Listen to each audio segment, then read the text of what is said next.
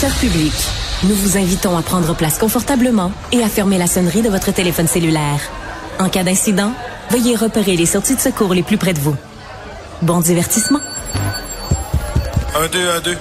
OK, c'est bon, on peut y aller. Sophie Durocher. Elle met en scène les arts, la culture et la société pour vous offrir la meilleure représentation radio. Sophie Durocher. Tout un spectacle radiophonique. Bonjour tout le monde, j'espère que vous allez bien. Écoutez, euh, je veux vous raconter euh, une histoire personnelle. Euh, tout récemment, je suis allée assister à un spectacle absolument incroyable. Ça s'intitule La Nuit de la déprime. Ça a lieu chaque année, la journée la plus déprimante de l'année. C'est animé par Christian Bégin et c'est un spectacle qui sert à ramasser des sous pour la Fondation Ronald Denis, un, un organisme qui euh, fait, oui, une fondation de bienfaisance publique où on fait, euh, Monsieur Denis, docteur Denis, fait des chirurgies bariatriques. Alors ça consiste à enlever une partie externe de l'estomac pour les gens qui sont euh, obèses morbides. Et euh, ben lors de cette soirée-là, la nuit de la déprime, il y a quelqu'un qui est venu euh, à l'avant, qui est venu au tout début témoigner en disant ben écoutez euh, moi ça m'a sauvé la vie. Euh, j'ai été euh, très touchée par le témoignage de cette femme et j'avais envie de vous la faire entendre parce que je pense que son histoire est importante. Donc elle s'appelle Mélissa Brière. Elle est au bout de la ligne. Bonjour Mélissa. Bonjour Sophie quand je dis que ce soir-là, vous êtes monté sur scène et que vous nous avez raconté votre histoire, je vous assure, Mélissa, tout le monde était impressionné par votre courage, votre détermination et par la sensibilité de votre témoignage. Alors, racontez-nous votre histoire. Pourquoi euh, vous avez eu recours à, à cette chirurgie-là et qu'est-ce que ça a changé dans votre vie? Ben, en fait, j'ai eu recours à cette chirurgie-là parce que j'étais atteinte d'obésité morbide. Euh, j'ai monté à plus de 400 livres et c'était devenu un peu la seule solution envisageable puisque euh, les simples régimes fonctionnaient pas. J'avais un effet yo-yo, j'avais plusieurs troubles alimentaires aussi. Donc, euh, c'est quelque chose qui avait été euh, introduit par mon médecin de famille et puis euh, c'est comme ça que j'ai rencontré le docteur Denis, donc qui s'est occupé de ma chirurgie après la chirurgie bariatrique. Quand vous nous avez parlé sur scène, vous avez dit des mots qui, moi, ont résonné très fort en moi. Vous nous avez raconté à tous que, avant la chirurgie, vous aviez enlevé tous les miroirs chez vous. Ce que oui. ça, ce que ça signifie, c'est donc vous n'aimiez pas, vous préfériez ne pas vous voir, vous n'étiez plus capable de vous voir en portrait, comme on dit? Plus capable de, voir mon image, d'apercevoir euh, mon reflet. Euh, C'était quelque chose que je me regardais même pas dans les vitrines de magasins quand on passait euh, sur le trottoir en marchant, des choses comme ça. C'est quelque chose qui m'était devenu insupportable. Le regard des autres sur moi, mais mon propre regard à moi sur moi-même était devenu complètement insupportable. J'arrivais pas.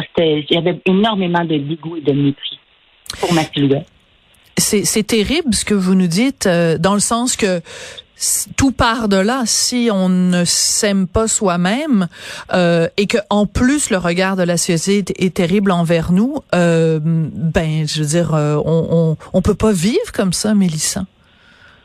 Non, et, et c'est pourquoi je dis que Dr Ronald Denis m'a sauvé la vie parce que je pense que si ces chirurgies-là avaient pas eu lieu et qu'on on avait, j'avais pas rectifié le tir à l'aide de ça, parce que c'est pas une solution miracle, là, je tiens à, quand même le mentionner.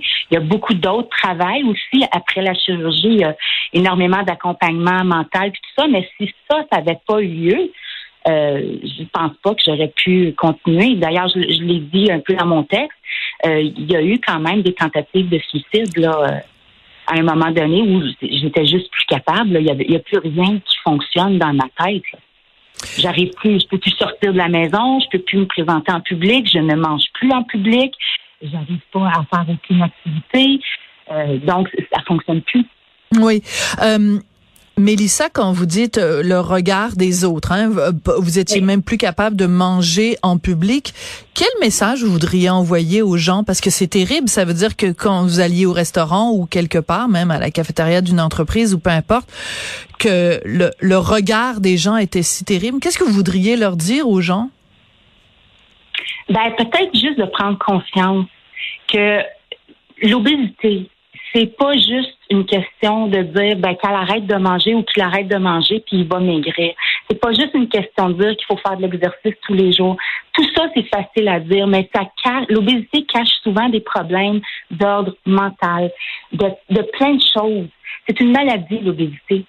Et puis il faut le traiter puis le voir comme une maladie. Il faut arrêter de porter des jugements rapides puis de regarder que la personne a dans son assiette ou comment elle va manger, si elle va se servir. C'est terrible de ne pas être capable euh, de faire des choix dans un, un endroit public ou d'être capable de s'asseoir comme tout le monde, puis d'être capable de manger, de toujours se sentir jugé par les autres. C'est épouvantable. Donc, il faudrait peut-être prendre conscience de ça, puis juste réaliser que la personne qui est en face de nous, elle est peut-être en train de faire un cheminement. Oui. Euh, il y a peut-être plein de choses qui se passent dans sa vie, puis elle a le droit de s'alimenter. S'alimenter, là, c'est une question de survie aussi.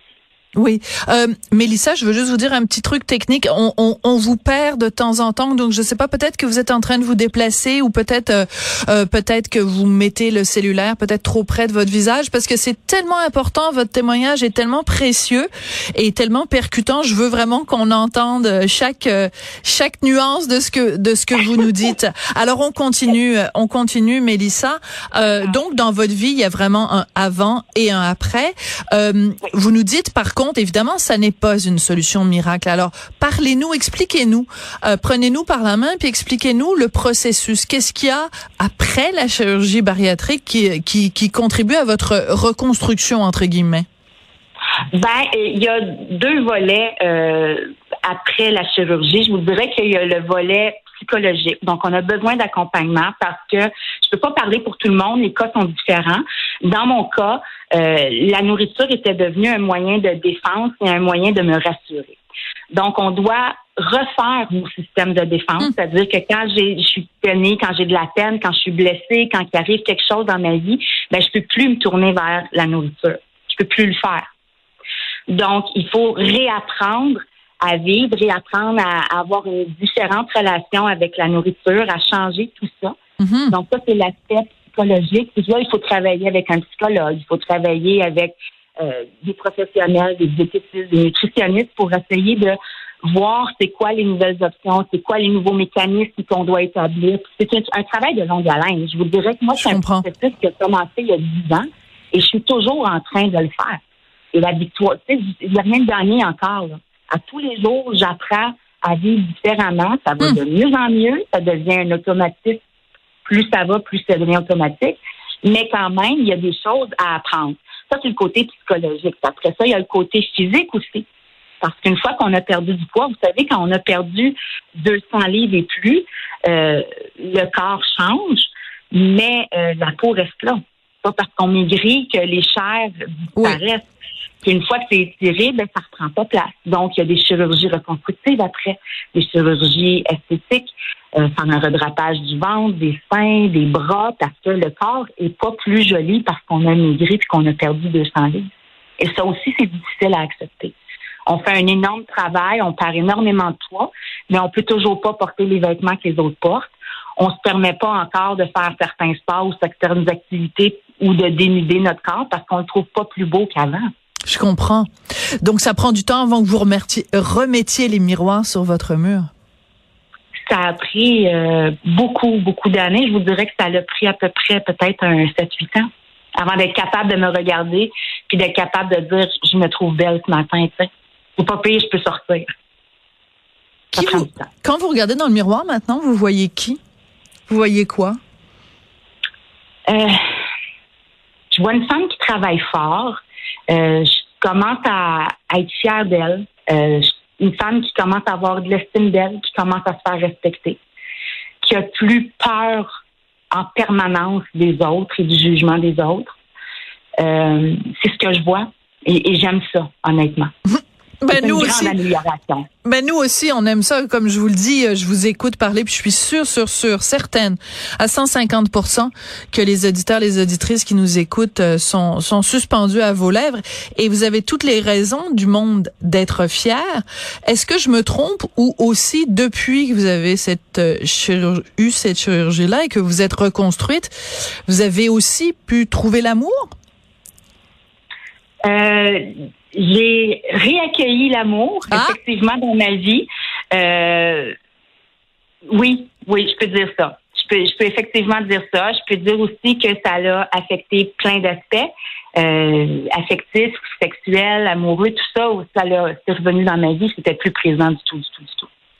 Euh, Qu'est-ce que vous, pour quelle raison vous avez accepté mon invitation? Parce que quand euh, ma collègue euh, Charlotte euh, vous a appelé, vous a dit ben Sophie aimerait ça vous parler sur les ondes de Cube, j'imagine que vous avez réfléchi. Donc votre but aujourd'hui à vous, c'est quoi en parlant de votre de votre processus, de votre cheminement?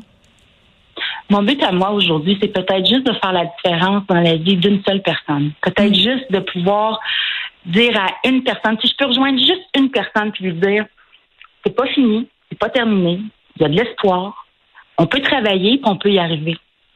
Il y a des gens pour ça, il faut juste y croire, il faut se lever puis il faut y aller chercher l'aide. Mais il y a des gens qui sont là pour nous puis c'est possible. C'est possible de retrouver une vie normale, c'est possible de retrouver l'amour de soi, d'être capable de reprendre confiance en soi, c'est possible une vie normale même après avoir été obèse morbide. Vous pesez combien aujourd'hui? Est-ce que ça se pose, ça, comme question? Ou vous trouvez que... Vous pouvez me dire, euh, Sophie, c'est trop indiscret? vous pouvez me euh, dire, euh, Sophie, mêle-toi de tes affaires. non, ça se pose pas comme question. Moi, je vais vous dire fièrement qu'aujourd'hui, je pèse 185 livres. Et mon Dieu! C'est pas une taille de guêpe, c'est pas la, taille d'un top modèle à ma grandeur, mais j'en suis très fière. Ben, vous, vous, avez toutes les raisons d'être fier. Écoutez, euh, il y a pas tellement longtemps, c'est ça que je pesais. Moi, je pesais même 188, fait que j'étais plus plus lourde que vous. Alors, on sera, ce sera pas, ce sera pas un concours, euh, euh Mélissa, mais vraiment, euh, je vous remercie de votre témoignage d'aujourd'hui. vive, vive la progression, vive. Vous avez toutes les raisons d'être fier de ce que vous avez parcouru. Et est-ce que vous avez peur? Juste une dernière question, parce que c'est toujours délicat quand on parle de ces questions-là euh, ou quand on parle de, façon positive de quelqu'un qui a perdu du poids ou qui s'est reconstruit, on, peut se faire euh, traiter de grossophobe. Est-ce que, est-ce que ça vous inquiète, vous, ce, genre d'appellation-là, ce genre de jugement-là?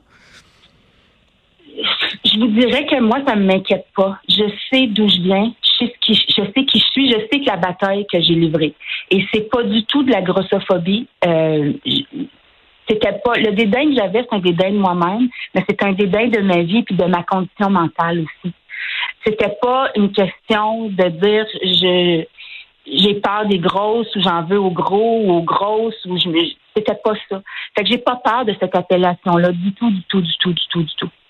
J'ai pas peur de ça. Par contre, j'ai peur que les gens prennent mon histoire et celle des autres personnes qui ont vécu l'obésité et qui la ridiculisent. Et c'est là où je où j'ai hésité avant d'accepter d'aller parler sur scène ou de faire une entrevue avec vous. J'ai toujours peur que ce soit mal interprété parce que je veux pas desservir la cause. Je suis très sensible à la cause, je l'ai vécu, je sais ce que c'est. Et je voudrais pas que les gens ridiculisent cette cause-là. Ben, je peux vous dire que quand vous êtes monté sur scène euh, au, au, théâtre Saint-Denis pour euh, la nuit de la déprime, il y a personne qui vous a trouvé ridicule dans la salle et je suis sûre qu'aucun de nos auditeurs ne vous trouve ridicule. Au contraire, on vous trouve très très courageuse. Donc merci encore mille fois, Mélissa euh, Brière, d'être venue euh, témoigner aujourd'hui. Puis bon courage pour la suite des choses. Ben, je vous remercie beaucoup. si vous me permettez, Sophie, juste avant de quitter, je voudrais juste euh, dire que la Fondation Ronald Denis, euh, c'est pas juste pour l'obésité morbide. Je pense que c'est important de le mentionner pour les gens qui voudront faire des dons. Vraiment, la Fondation supporte les CIUS dans toutes les approches médicales, donc dans les diagnostics, les dépistages, les traitements, la recherche, la prévention de l'obésité, oui, mais aussi du cancer du sein et de la santé de l'homme. D'accord. Je, vous êtes une excellente porte-parole. Donc, euh, en effet, si les gens veulent faire des dons euh, pour la Fondation Ronald Denis, c'est facile à retrouver sur les médias sociaux. Merci beaucoup de cette précision. Merci, Mélissa. Je vous remercie beaucoup, Sophie. Bonne journée. Bonne journée.